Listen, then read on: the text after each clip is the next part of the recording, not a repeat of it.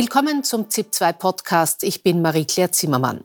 Vor zwei Jahren, am 24. Februar 2022, überfällt Russland die Ukraine. Das Land verteidigt sich erbittert, doch fallen immer wieder Gebiete, vor allem im Osten, an die russischen Truppen. Die Ukraine bekommt Hilfe aus dem Ausland, doch nun wird Munition knapp.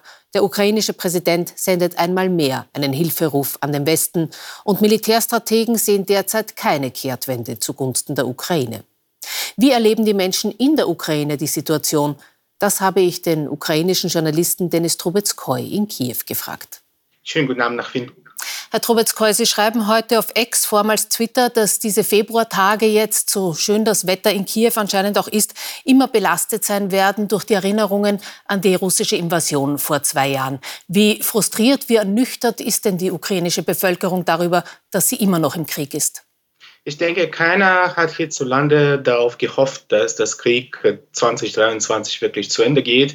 Also die Ukrainer sind Realisten genug, worauf man aber wirklich gehofft hat, dass man statt jetzt mehr oder weniger eine Perspektive, eine Zukunftsperspektive haben kann. Ich persönlich schaue immer gerne darauf, was in sechs Monaten der Fall sein könnte. Und ich muss leider sagen, dass die Zeichen nicht besonders gut sind und dass man davon ausgehen muss, dass dieser Krieg äh, mindestens genauso so lange dauern wird wie bisher. Und das macht natürlich schon frustrierend, aber letztlich müssen die Ukrainer halt durchhalten. Das ist äh, im Endeffekt das Einzige, was im Moment zählt. Das Durchhaltevermögen der Ukrainer, das ist in der Vergangenheit immer wieder gelobt worden von sehr vielen Seiten. Gibt es denn das noch in diesem Ausmaß? Ich glaube, die ukrainische Bevölkerung äh, und die ukrainische Gesellschaft ist normalerweise halt so, dass man sehr viel streitet, auch politisch streitet. Und diese Streitkultur ist jetzt in diesen zwei Jahren auch wieder zurückgekommen. Aber ich habe wirklich das Gefühl, dass äh, äh, es ein wichtiges Ziel gibt, das wirklich vorne steht, dass die ukrainische Nation, der ukrainische Stadt, äh, bestehen bleiben und ein gutes Beispiel dafür, dass äh, dieser gesunde Verstand der Situation immer noch da ist, ist, denke ich, die neuliche Auswechslung an der Armeespitze dass der beliebte Befehlshaber Valery Salushny gehen musste. Nicht grundlos übrigens. Äh, das wurde natürlich eher negativ wahrgenommen, aber letztlich ist keiner, abgesehen von ein paar Marginalen, auf die Straße gegangen, weil alle verstehen, dass die ukrainischen Streitkräfte eben die äh, Macht ist, die dieses Land zusammenhält und dem äh, und der ist mehr oder weniger alles untergeordnet. Aber Sie sagen selber, Ihre eigene Aus Blicke für in sechs Monaten, die sind nicht allzu rosig. Auch der ukrainische Präsident Zelensky, der ruft jetzt dramatisch auf, der sagt, ohne rasche Hilfe haben wir keine Chance. Das klingt so, als stünde die Ukraine mit dem Rücken zur Wand. Äh, ich glaube tatsächlich, dass wir uns in einer schwierigen Situation befinden, aber ich denke, dass man auch gleichzeitig nicht in dieses schwarz-weiße Bild äh, irgendwie, äh, dass man nicht in diesem Bild wirklich ertrinken darf.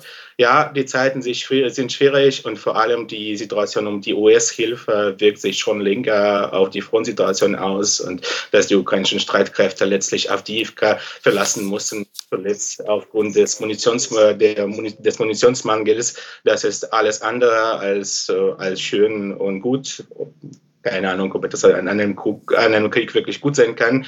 Aber letztlich äh, äh, ist, glaube ich, Russland nach wie vor meilenweit von seinen wirklichen Zielen davon entfernt. Das ist eben die Vernichtung der Ukraine, ukrainischen Nation und des ukrainischen Staates. Und ich glaube weiterhin fest daran, dass die Ukraine äh, Russland stoppen kann. Stoppen an der Frontlinie, wo sie jetzt ist? Oder glauben Sie auch tatsächlich daran, dass die Ukraine wieder Gebiete zurückerobern kann?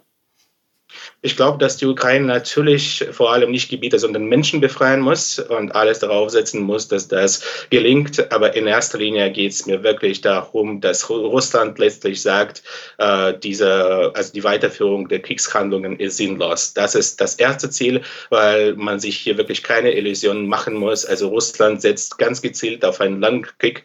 Ja, es gibt rhetorische Friedensfloskel, aber das ist mehr oder weniger Teil der hybriden Kriegsführung und man wirklich auf russische Militärplanungen, was Budget anbetrifft, nicht nur für 2024, sondern für die nächsten drei Jahre schaut, ist es ganz klar, ganz klar, es ist das klare Ziel, diesen Krieg in die Länge zu ziehen. Russland setzt auch darauf, dass die westliche Hilfe kleiner wird. Und deswegen, äh, und man muss natürlich immer im Hintergrund behalten, dass Wladimir Putin weder wirtschaftliche Konsequenzen noch russische Menschenleben wirklich wichtig sind. Deswegen ist es wirklich das erste Ziel und alles, äh, alles weitere ist Stand jetzt ein bisschen zweitrangig, drittrangig.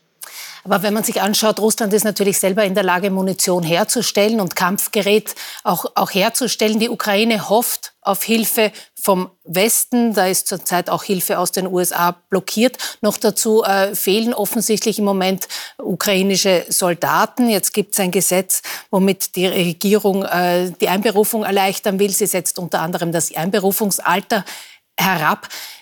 Glauben Sie wirklich, dass die Ukraine stark genug ist, um Russland noch lange die Stirn zu bieten?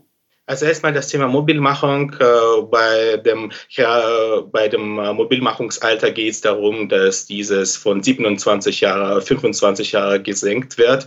Äh, ein Gesetz dazu ist eigentlich seit einem halben Jahr im Parlament verabschiedet worden, noch nicht unterschrieben worden. Aber was man dazu wirklich sagen muss, und das wird jetzt zynisch klingen, aber es ist ein Luxus, dass die Ukraine bisher nur die Männer ab 27 Jahre alt mobil macht. Das gehört zur Wahrheit dazu. Und dieses Mobilmachungsgesetz, das uh, Das Allgemeine ist noch nicht verabschiedet worden, ist gerade zwischen der ersten und zweiten Lesung. Und das Ziel dieses Gesetzes ist in erster Linie das noch sehr stark sowjetisch geprägte Mobilmachungssystem, das korruptionsanfällig ist, das papierlästig ist, äh, zu erneuern. Und das ist eine von Baustellen, auf die die Ukraine jetzt gerade setzt, um sich für den langen Krieg vorzubereiten, aufzustellen. Es ist uns allen klar, dass die Ukraine ohne westliche Hilfe, ganz ohne westliche Hilfe, ganz schlecht schlecht dastehen würde. Das ist ganz offensichtlich. Aber die Ukraine kann sich mit der eigenen Rüstungsindustrie äh, ja, beschäftigen, auch mit der eigenen äh,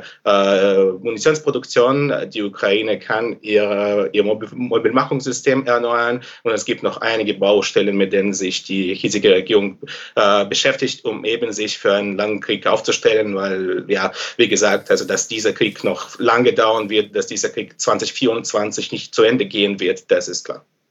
Sie sprechen jetzt die ganze Zeit von noch einem Krieg, der noch lange dauern wird. Ist es in der ukrainischen Bevölkerung irgendwo denkmöglich, einen anderen Weg einzuschlagen als kämpfen und verteidigen? Ich denke, je länger dieser Krieg dauern wird, wird es mehr Menschen geben, die äh, an irgendwelche Illusionen glauben werden, äh, die in diese Richtung gehen, gehen werden, also in Richtung eines Kompromisses. Aber ich glaube gleichzeitig, dass diese Meinung nie wirklich mehrheitsfähig wird, weil eben allen klar ist, äh, welche Ziele Russlands, äh, Russland tatsächlich hat.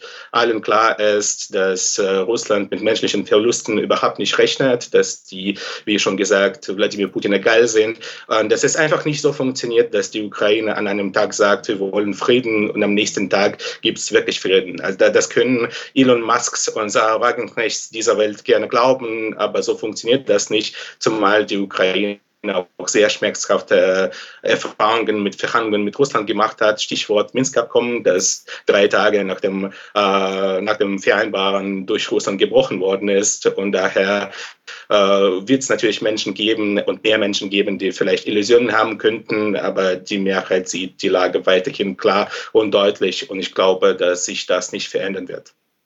Herzlichen Dank, Herr Trubetskoy, für das Gespräch.